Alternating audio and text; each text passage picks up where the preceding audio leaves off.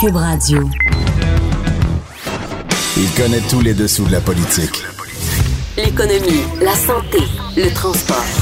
Antoine Robitaille. Là-haut sur la colline. Cube Radio. Bon vendredi à tous. Aujourd'hui, à la hausse sur la colline, Catherine Dorion de Québec solidaire, qui est la députée du comté de Tachereau, où le troisième lien 2.0 surgirait. Ensuite, il y aura Thomas Mulcair qui euh, félicite le gouvernement, ben oui, le gouvernement euh, Legault pour la consigne, mais aussi nous parle de Sylvain Gaudreau et de Peter McKay. Mais d'abord, mais d'abord, il y a un vadrouilleur avec nous au bout du fil à Sherbrooke. Donnez-moi des roses, mademoiselle, car j'ai rendez-vous. C'est très important. Choisissez-les moi parmi. Bonjour Patrick Belrose, Bonjour Antoine. correspondant parlementaire à l'Assemblée nationale pour le Journal de Québec et le Journal de Montréal. Donc, le Parti québécois était en caucus et il va déposer bientôt un projet de loi sur le français. Oui, caucus euh, en vue de la rentrée parlementaire qui termine à Sherbrooke pour le Parti québécois. Et en fait, euh, j'ai envie de te dire que le Parti québécois lance un défi à François Legault. On se souvient que l'automne dernier, euh, François Legault avait confié le dossier de la protection de la langue française à Simon Jeannet Barrette. Et M. Legault avait dit, écoutez, il n'y a aucune mesure qui est exclue. On pourrait même réouvrir la charte de la langue française, la fameuse loi 101, pour la renforcer. Euh, ce que M. Pascal Bérubé est venu nous dire ce matin, donc le chef intérimaire du Parti québécois, est venu nous dire, ben, écoutez, il s'est rien passé l'automne dernier à ce sujet-là, et on a l'impression qu'il se passera rien non plus euh, dans la prochaine session qui commence cet hiver. Donc, euh, le Parti québécois euh, prend les devants et va déposer un projet de loi pour réouvrir la loi 101. En gros, ce qu'on veut faire, et c'est un projet de loi qui a déjà été déposé par Jean-François Lisée à l'époque, c'est euh, de s'assurer, en fait, d'interdire aux employeurs d'exiger la maîtrise de l'anglais ou d'une autre langue que le français quand on offre, quand on ouvre un poste, sauf si on réussit à démontrer que c'est pertinent précisément pour ce poste-là. Monsieur Bérubé, en conférence de presse, a ressorti quelques exemples de postes qui sont affichés présentement dans la ville de Québec où on exige une maîtrise de l'anglais. Puis bien ça, Antoine, donc éducatrice à la petite enfance, enseignante au niveau primaire, secrétaire médical et même plongeur dans un restaurant. Bon. Donc pour ces postes-là, on exige dire, comme, comme mon oncle 101, je fatigue, là. Euh, D'ailleurs, M. Bérubé avait une phrase intéressante. Il dit Je vois un petit relent colonial. Euh, on veut on veut s'assurer en tant qu'entreprise que tout le monde maîtrise l'anglais au cas où un anglophone passerait dans le groupe, au cas où. Ah, ça rappelle les propos de Philippe. Couillard? Évidemment, M. Bérubé a rappelé les propos de M. Couillard en, débat en 2014 où il avait dit, écoutez, il faut parler anglais au cas où un anglophone passe euh, il a besoin de parler à quelqu'un sur le plancher en anglais. Euh, M. Bérubé a tourné en dérision euh, cette idée-là. Bon, ben on a hâte de voir ce projet de loi-là. Comme Pascal Bérubé me l'a dit en entrevue ici, il veut que ce soit un hiver et un printemps de la langue. Exactement, c'est déjà ce que le PQ annonçait euh, au dernier caucus à, l'automne en septembre dernier. Et donc, ils entendent mettre la pression à nouveau là, sur cette question-là. Et il y a Sylvain Gaudreau qui a profité de son passage en Estrie pour rencontrer les militants du parti dans le cadre, évidemment, de sa course euh, à la chefferie. Exactement, la course à chefferie qui se met en branle euh, tranquillement. Euh, Sylvain Gaudreau euh, tenait un événement hier soir ici à Sherbrooke au Ciboire, donc une petite microbrasserie. Euh? Ben écoute, il y avait une trentaine de personnes, 30, 35 personnes environ. Donc euh, c'est pas une foule, mais en même temps, c'est pas facile non plus de faire déplacer euh, les militants euh, de nos jours. M. Gaudreau a fait un discours où il a parlé de ses sujets de prédilection, donc la transition écologique juste, la lutte contre les inégalités. Discours quand même intéressant euh, de part de M. Gaudreau. Et par après, ben, il est allé à la rencontre des, militants. La veille, euh, il y avait aussi un autre événement militant qui est organisé par le Parti québécois.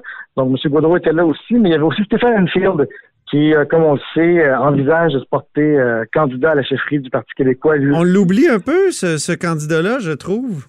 Ben, pour l'instant, il n'est pas encore déclaré, il n'est pas encore vraiment... Oui, euh, je- oui, j'aurais la- dû dire ce candidat potentiel, t'as raison. Exactement. Ben, c'est pour ça aussi qu'on l'oublie un petit peu parce qu'il ne sort pas dans les médias pour prendre position. euh, Il n'est pas encore déclaré officiellement. Il est venu mais, à la euh, haut sur la colline.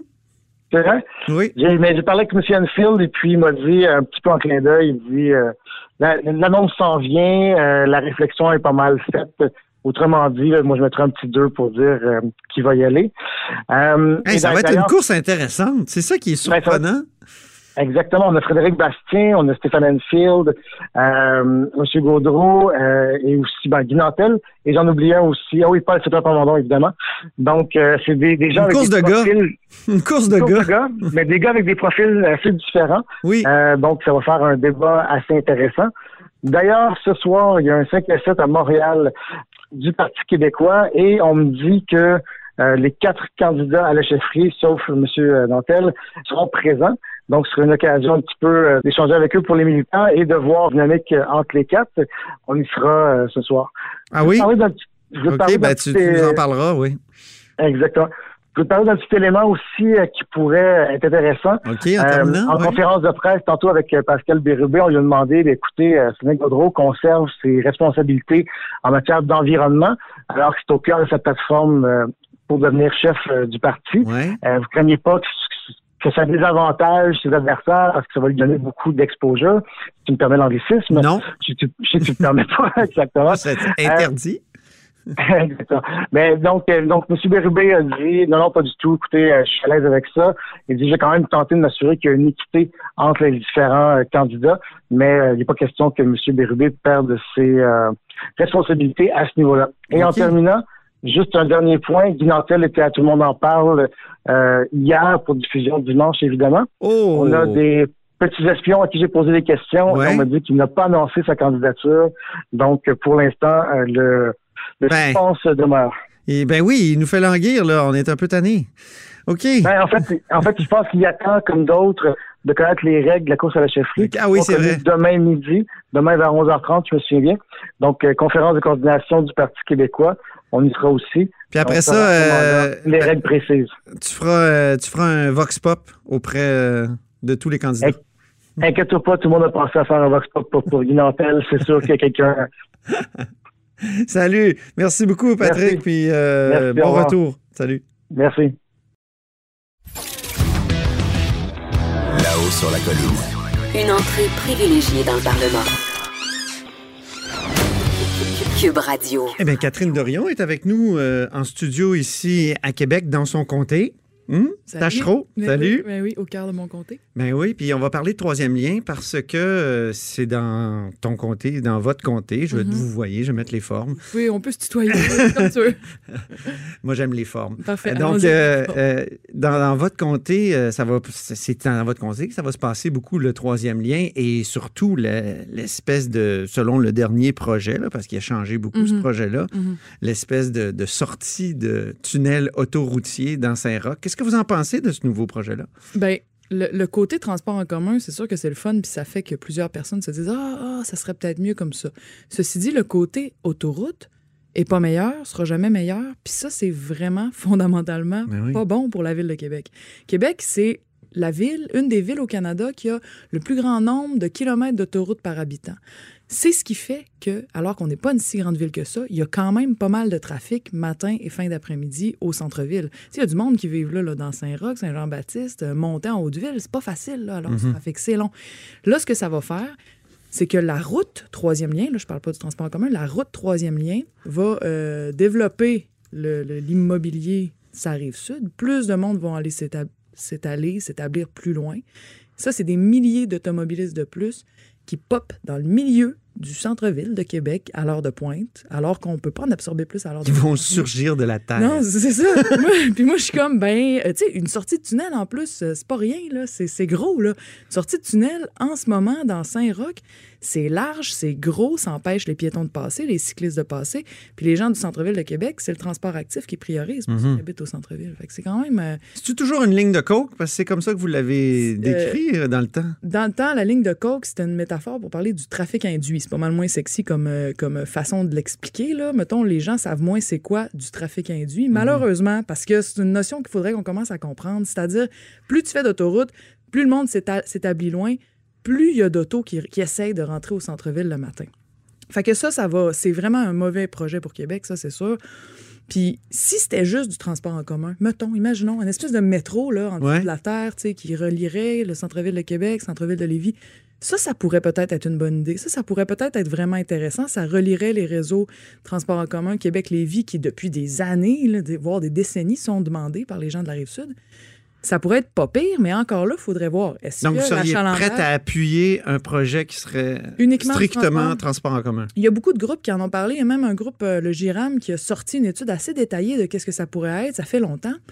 Euh, mais en même temps, on s'est dit, bon, là, sous un gouvernement de la CAQ, c'est comme si on se disait, ah, ça se peut pas, ça vaut même pas la peine de pousser ce projet-là. Mais dans le fond, pourquoi? Peut-être qu'on peut-être, peut-être que la CAQ serait capable de faire un projet juste transport en commun en étudiant si ça vaut la peine, parce que là, ça va quand même coûter une grosse beurrée, ça va coûter très, très cher. Est-ce qu'il y a assez d'ach- d'achalandage? Est-ce que c'est ça qu'il faut faire? Est-ce que les gens qui utilisent le traversier en ce moment, puisque les cyclistes puis les gens à pied là, prennent le traversier? François Bernardel, ce matin, a dit que le traversier, euh, il, il- il serait là, il Il resterait. resterait là en plus. Bon, Ouais. Sauverait pas de coûts, ça veut dire. Fait qu'est-ce que c'est. Est-ce que, tu sais, si on fait bien les calculs, ça vaut-tu vraiment la peine? Puis, tu sais, les Québécois, là, ils, ils commencent à se rendre compte du fait que les fonds publics, ça déborde pas, là, puis qu'on en a besoin. Vous, qu'est-ce que vous allez faire? Allez-vous vous battre euh, contre... Parce que c'est directement dans votre comté. Là, Ouais. puis c'est un comté, euh, c'est un endroit qui devait justement être Reverdi, requalifié. oui, ben oui. ça, c'est ça. Euh, Hey, tout le monde qui essaie de passer de Saint-Sauveur à Limoilou, là, Ben oui. ça se peut pas. Là, tu sais, c'est- puis je sais pas si les gens voient c'est quoi. là, tu sais, Il y a comme une autoroute qui s'enfonce dans le centre-ville de Québec avec une espèce de grosse passerelle au-dessus puis qui empêche les piétons de passer. Tout le monde veut pas prendre la passerelle au-dessus. Parce qu'il y a un projet depuis longtemps de, de requalification de ça, cet de faire un boulevard, en boulevard urbain. Ouais, comme à Montréal, Saint-Denis, où tu sais qu'on peut traverser. Moi, je dirais comme euh, le boulevard René Lévesque ici, qui est Ben un- oui. une autoroute en pleine centre-ville à côté du Parlement. Puis qui, moi, je me souviens, j'ai grandi dans, dans ce Québec-là. Ben oui, On pouvait pas traverser de Saint-Jean-Baptiste à la colline parlementaire. Aujourd'hui, c'est une évidence. Ben oui. Mais dans le temps, là, c'était pas possible. Tu mettais ta vie en danger. Là. Non, non, non. Il y avait un ça. mur. Ben oui, c'était effrayant. Je me souviens, c'était Saint-Cyril avec Ouais. le gros mur. Mais euh, non, puis euh, heureusement, on a des nouvelles façons de penser la ville. tu sais. Fait que là, c'est nous ce qu'on va faire pour répondre à votre question. Ouais. On, euh, en, ce moment, tous les groupes qui ont suivi ce projet-là de près, que ce soit des chercheurs à l'université, que ce soit des chercheurs, des experts en urbanisme, des, toutes sortes de monde qui se penchent pour de vrai, là, pas des, pas juste, euh, faut pas avoir dans la tête le militant fâché. euh, c'est toutes sortes de monde très très sérieux qui se penchent là-dessus qui sont d'accord pour dire que l'arrivée de milliers de nouvelles autoroutes au centre-ville de Québec, c'est pas bon ni pour le centre-ville, ni pour la. Vous voulez dire de, milliers d'automobiles. de plus qui vont Ouais, arriver c'est dans direct dans le centre-ville de Québec. Ben, tu sais, euh, on veut pas pour le centre-ville de Québec que ça se passe ça, c'est sûr. C'est la qualité de vie de tous les citoyens du centre-ville qui Est-ce que ce serait acceptable si la sortie de tunnel autoroutier était, mettons, un peu après le Colisée, là, vers le nord? Mais tu sais, je regardais la carte. Euh, dans le fond, il va y avoir plus long de tunnels sous la ville de Québec qu'en dessous du fleuve, avec l'idée de Ah oui. pousser un- ça un petit peu plus loin. Puis qu'est-ce que ça change, dans le fond, au nombre d'automobiles qui vont rentrer dans la ville? C'est sûr, ça, ça scraperait moins, pardonnez-moi l'expression, de le Saint-Roch, euh, puis ce- ce- cet endroit-là. Mais quand même, ça va faire que, des, encore une fois, les milliers d'automobilistes de plus vont s'ajouter au trafic. Puis là, tu sais, moi, j'ai hâte de voir ce que les radios privées de Québec vont dire. Là. Euh, Charlebourg, Tewksbury, Stoneham, tout ce monde-là, là, Saint-Émile, ils vont arriver à Québec puis ils vont être bypassés. Je sais que vous n'avez pas les anglicismes en plus. je sais. Oui, oui, faites très attention. Ils vont être Moi, je suis mon oncle sans... Oui, oui, mon oncle Boulot 101, comment euh, ils, vont, ils vont se faire, euh, comment dire, euh, dépasser par. ah, ils vont arriver au centre-ville. Il va y avoir déjà plein d'autos en avant d'eux qui vont remplir les routes, qui vont remplir tout- toutes les rues. Là. Toutes les rues vont être remplies par plein d'autos qui viennent de la rive sud, avant le monde de Charlebourg, avant le monde de Saint-Émile.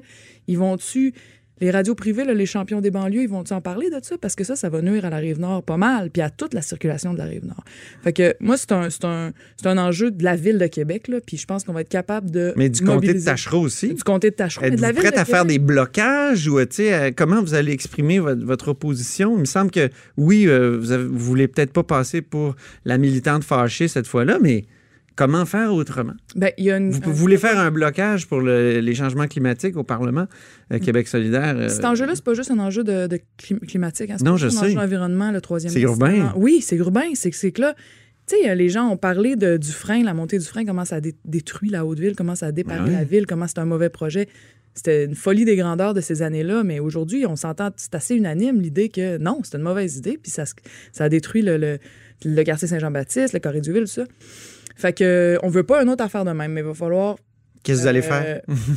parler, faut informer, Fait que moi, je suis bonne en communication. Je vais utiliser ça avec euh, toutes sortes de moyens qu'on a pour en faire parler. Il faut rassembler. On peut se mettre plein de monde, plein de groupes, plein de gens, plein de porte-parole. C'est un gouvernement ensemble. qui change d'idée, en tout cas. Ben, c'est ça le, le- le côté positif. Fait que se mettre tous ensemble pour informer, puis après que les gens informés se mobilisent, puis nous rejoignent, puis là, ben ça, ça s'appelle euh, quelque chose comme une espèce de lutte sociale euh, citoyenne dans la ville de Québec. Je pense que ça se peut.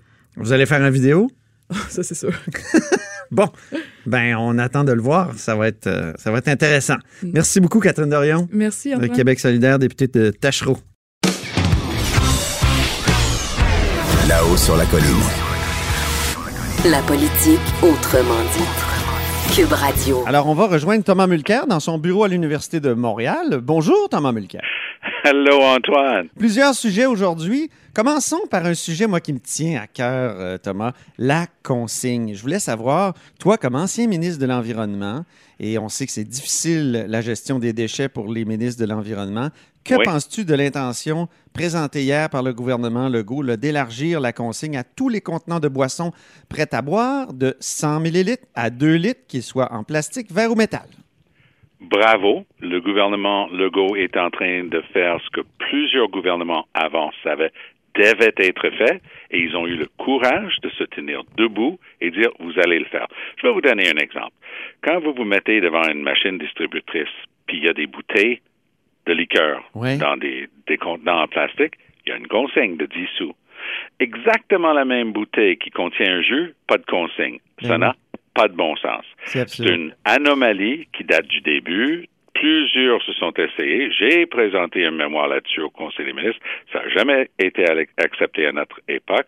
Et voilà que M. Legault, de toute évidence, avec toute son expérience, de temps en temps, il est capable de regarder les forces et les pressions en place à l'extérieur, dans le secteur privé, et dire désolé, c'est vers ça qu'on s'en va, parce que ça va donner un- un- une meilleure qualité de verre et de plastique recyclé. Ben oui. Et c'était une bonne chose et due depuis longtemps comme une consigne sur les bouteilles de vin à la SAQ. Alors, bravo au gouvernement de la CAQ.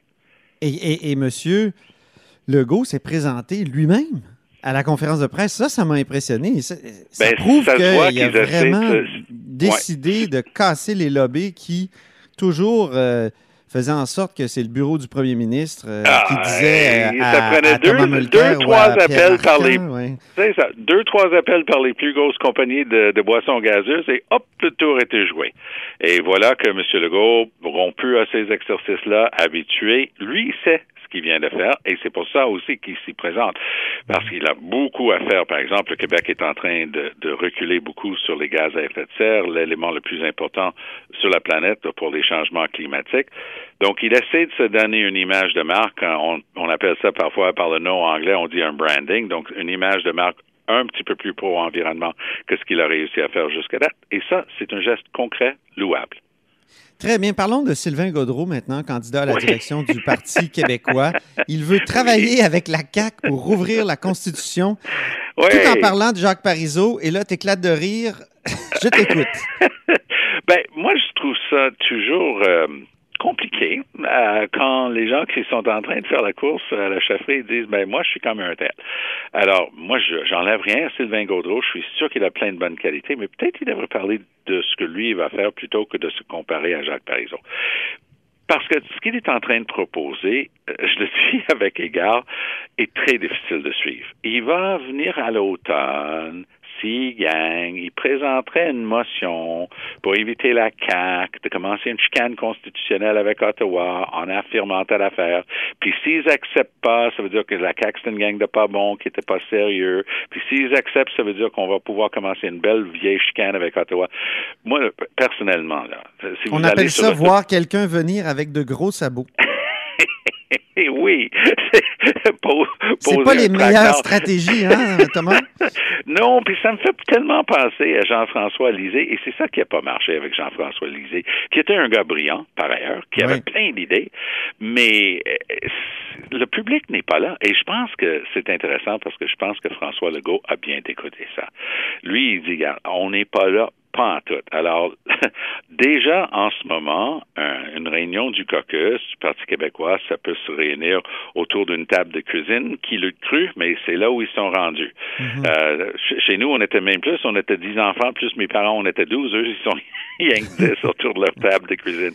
Et, et je- personnellement, je pense que ça va les rendre encore moins pertinents, les péquistes. Et euh, je pense que c'est dommage. Mais là, on dirait que tu présumes qu'il va gagner. Il y a, il y a Paul Saint-Pierre Plamondon, il y a Frédéric Bastien euh, qui peuvent gagner. Oui, oui, oui, oui. Mais euh, vous savez, les gens qui n'ont jamais, jamais, jamais fait de la politique euh, doivent garder une certaine modestie. Euh, et parce que j'ai, j'en ai vu plein des comme ça dans ma carrière, des gens qui arrivent de nulle part et disent, moi, là, c'est moi qui vais être chef de ce parti-là. Euh, monsieur Ah, D'ailleurs, vu que tu ouvres cette, euh, cette- ce sujet-là, faisons une longue parenthèse. Pourquoi aujourd'hui, de nos jours, il y a tant de gens qui n'ont aucune expérience qui tout de suite veulent devenir chef? Tout de suite chef. Ben, Parce que ben, il me semble qu'avant, c'était comme nécessaire d'avoir fait un peu ses un tout classes. petit peu. Là, c'est des marois risqués Ou qui encore disent euh, oui, puis là, avec finalement, bon, elle, a décidé de ne pas y aller, mais mais il y en a plein, là. Mais le rare, les rares exemples contraires, c'est qui? C'est quelqu'un de la trempe de Brian Mulroney, mais qui, lui, il y a des photos de lui à 16 ans, 15 ans, à côté, dans le bureau de John Diefenbaker.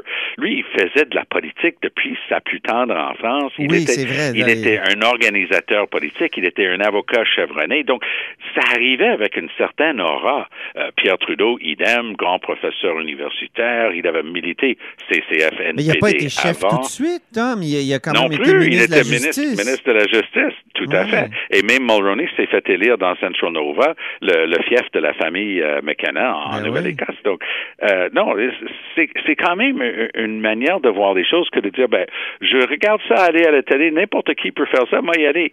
Monsieur Saint-Pierre Monsieur. Saint-Pierre Nan- Nan- euh, Plamondon, là, lors de la campagne provinciale, il, n'était pas capable de gagner une circonscription, mais il veut être chef.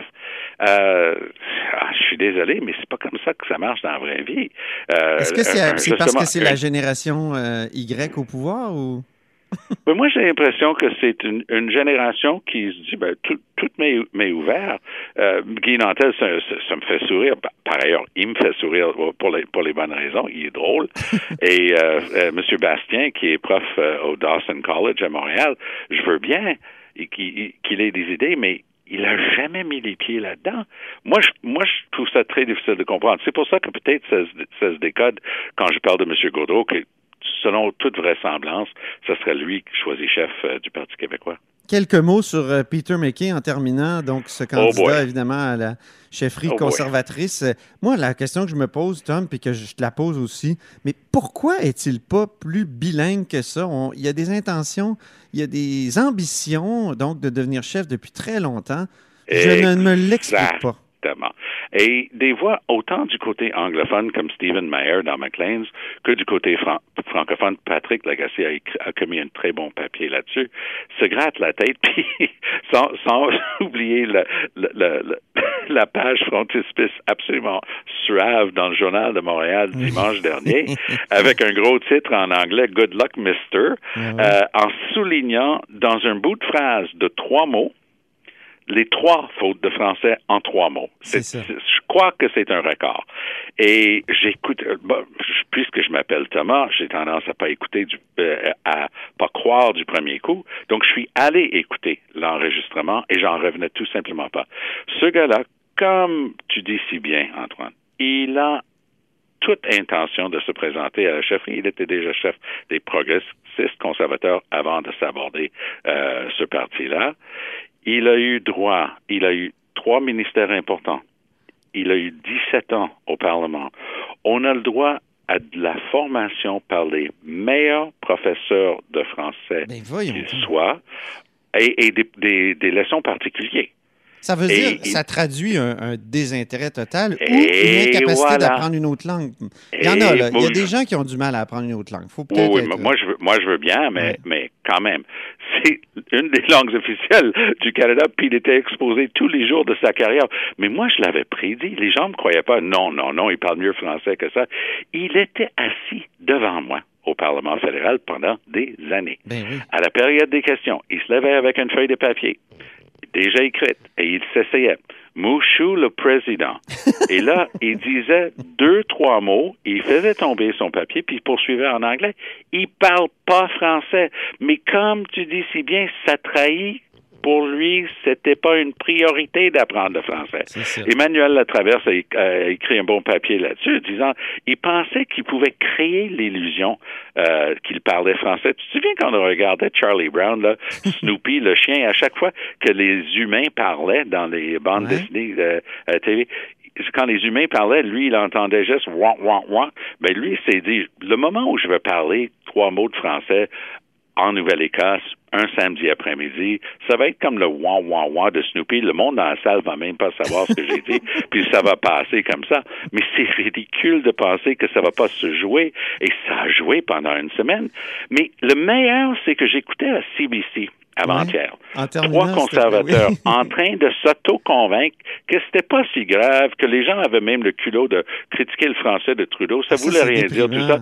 Puis d'ici le mois de juin, il va parler français. Ça fait rien que 20 ans qu'il est là. Il a jamais appris un mot. Mais d'ici le mois de juin, avec tout le reste qu'il a à faire, il va maîtriser le français. Il pourrait jamais participer à un débat. Il pourrait jamais donner une entrevue à bâton rompu et qu'il arrête de faire semblant. Il ne pourrait jamais y arriver. Merci beaucoup, Thomas Mulcair. et on se reparle la semaine prochaine. Toujours agréable. Merci. Bye bye. Au revoir. Cette émission est maintenant disponible en podcast. Rendez-vous dans la section balado de l'application ou du site cube.radio pour une écoute sur mesure en tout temps. Cube Radio, autrement dit. Et maintenant, autrement écouté.